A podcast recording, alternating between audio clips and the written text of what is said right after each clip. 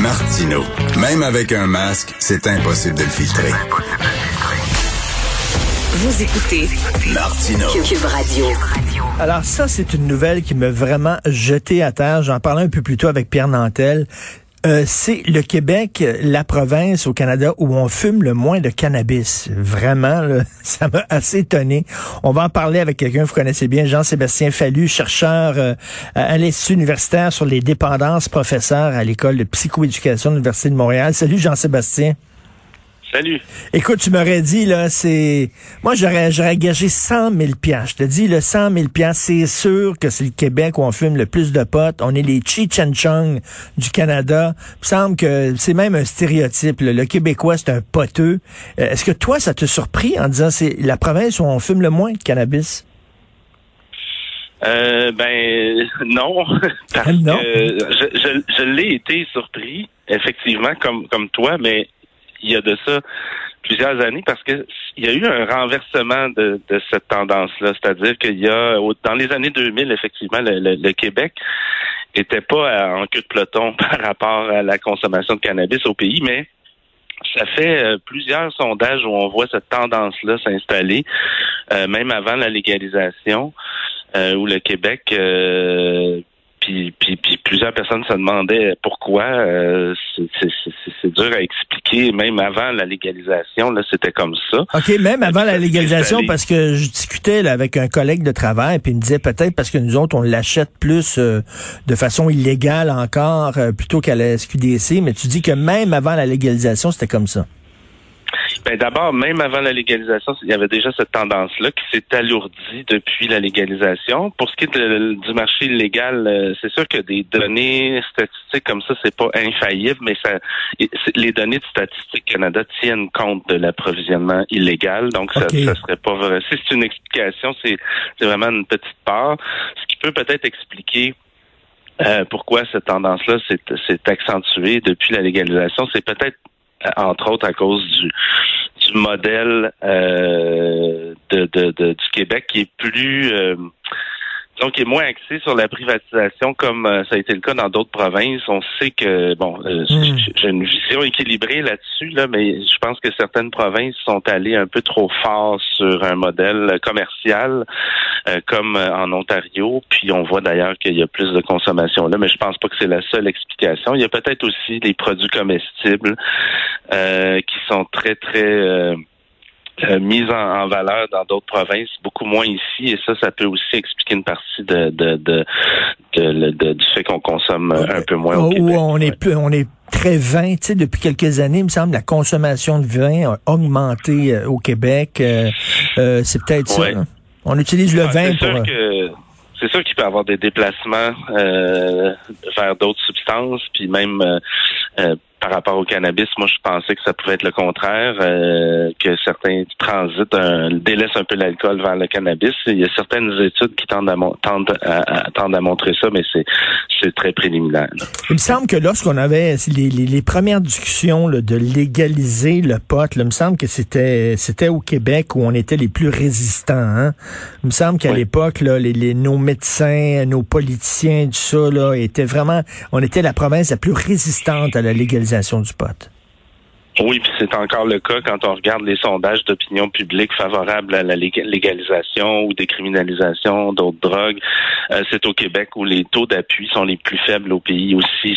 Ça va ensemble. Il y a comme une espèce de euh, de, de stigmatisation, de représentation très négative, de, de, de perception négative du cannabis, qui a été, oui, alimenté par euh, des corps professionnels, je pense, et, et le gouvernement en, en bonne partie. On n'est pas les seuls, là. il y en a d'autres. Mhm. D'ailleurs, en Saskatchewan, c'est un peu semblable.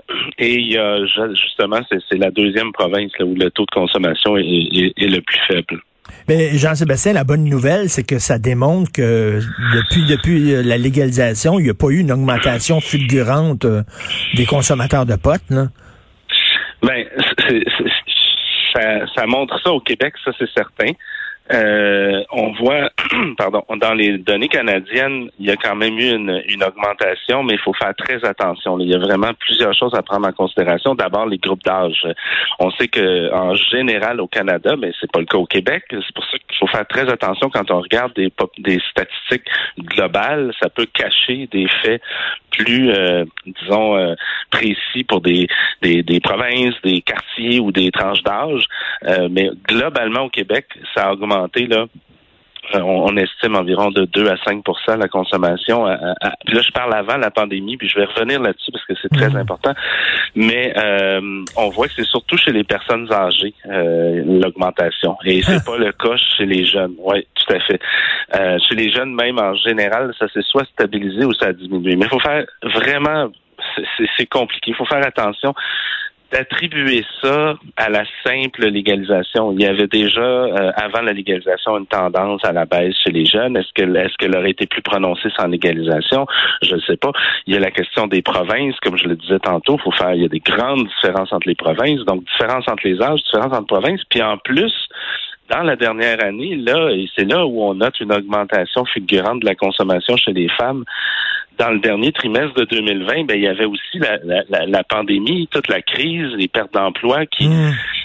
qui étaient davantage chez les chez les femmes, euh, bon, euh, qui détresse, stress, peut-être aussi qui travaillaient plus dans les dans les hôpitaux, les soins euh, premiers en première ligne. Bref, moi j'ai très peur qu'on attribue à la légalisation des augmentations qu'on, qui auraient été plus davantage causé, par exemple, par la pandémie.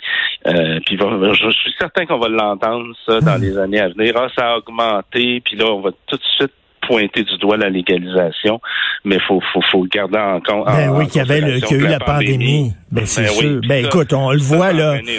On, ben mais on, on, on, boit plus pendant la pandémie là. Je, on le voit, la consommation d'alcool a grimpé. Fait que c'est certain la consommation de drogue. Et écoute, ben Jean.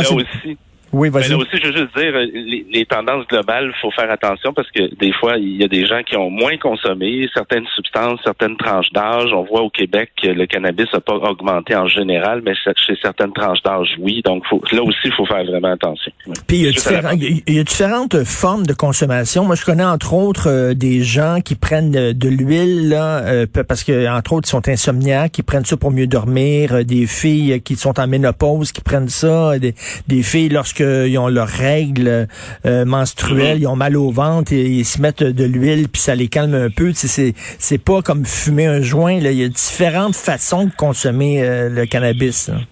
Ben oui, puis ça me fait penser d'ailleurs dans l'enquête récente, on voit qu'il y a une augmentation chez les femmes, puis il y a plusieurs explications possibles, dont les produits comestibles au ben Canada là, euh, et, et l'huile, qui est aussi moins stigmatisé et on sait que traditionnellement euh, la consommation en général d'alcool ça remonte à toute notre histoire les tavernes la vision là, de la femme là, qui est la gardienne des bonnes valeurs puis l'homme euh, qui, qui...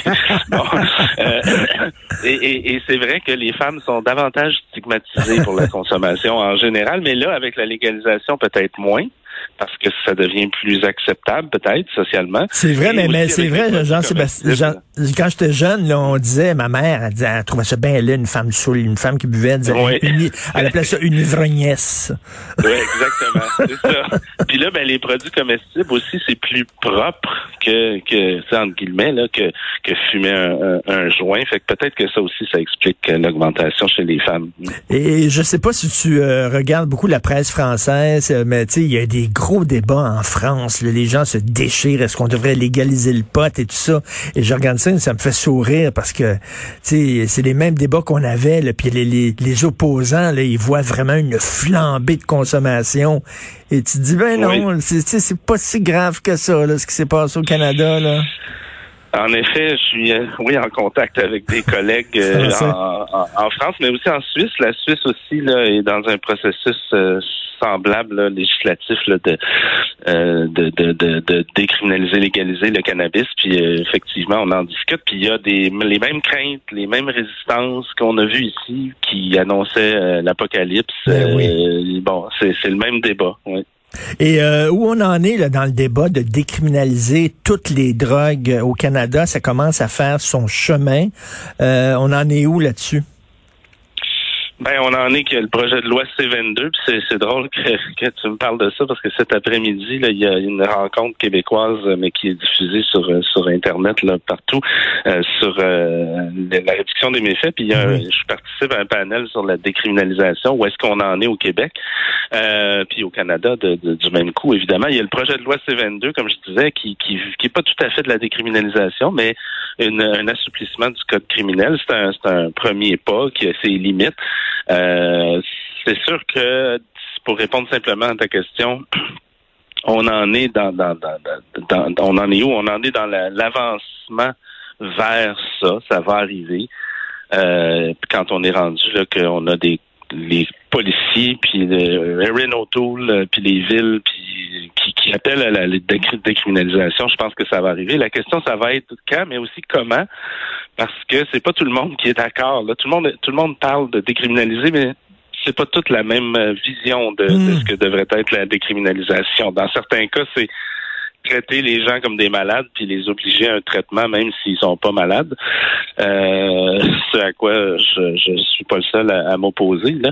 Euh, mais pour d'autres, c'est une décriminalisation qui euh, est axée sur la santé publique puis justement répondre aux besoins sans, sans forcer personne puis en reconnaissant qu'il y a des gens qui n'ont pas de problème mais ben oui, mais comme, non seulement non criminels mais ni malades. Ben c'est ça comme à chaque fois qu'on se parle, on souligne tout le temps ça, il y a des gens qui qui prennent la dope puis sont vraiment dépendants, comme certaines personnes sont dépendants de l'alcool, mais il y a des gens qui de temps en temps saoulent la gueule le vendredi soir, puis le reste dedans, ils peuvent fonctionner. Même chose avec la drogue, qui peuvent peut-être faire une petite ligne une fois de temps en temps d'un party ou prendre euh, de l'acide une fois, puis euh, ils sont pas tout le temps là avec la seringue dans le bras. Là.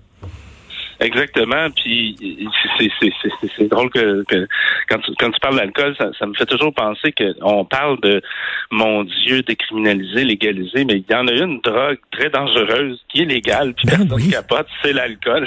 puis c'est tu peux aller dans un restaurant, tu peux aller dans un restaurant puis vider deux bouteilles de vin, puis il y a personne qui va capoter là, tu sais. Exact. puis ça ramène encore une fois à la question de la perception puis la représentation euh, de ces choses-là. Puis d'ailleurs, j'en profite même pour le dire. Moi, depuis un an et demi là, environ, euh, j'ai décidé que je, je, je, dis publiquement que je suis un consommateur de drogue parce ah, qu'il va falloir avoir des oui, parce, que t'en parlais pas avant, je t'avais posé les questions au franc-tireur là-dessus, puis t'étais très, très discret, tu voulais pas en parler.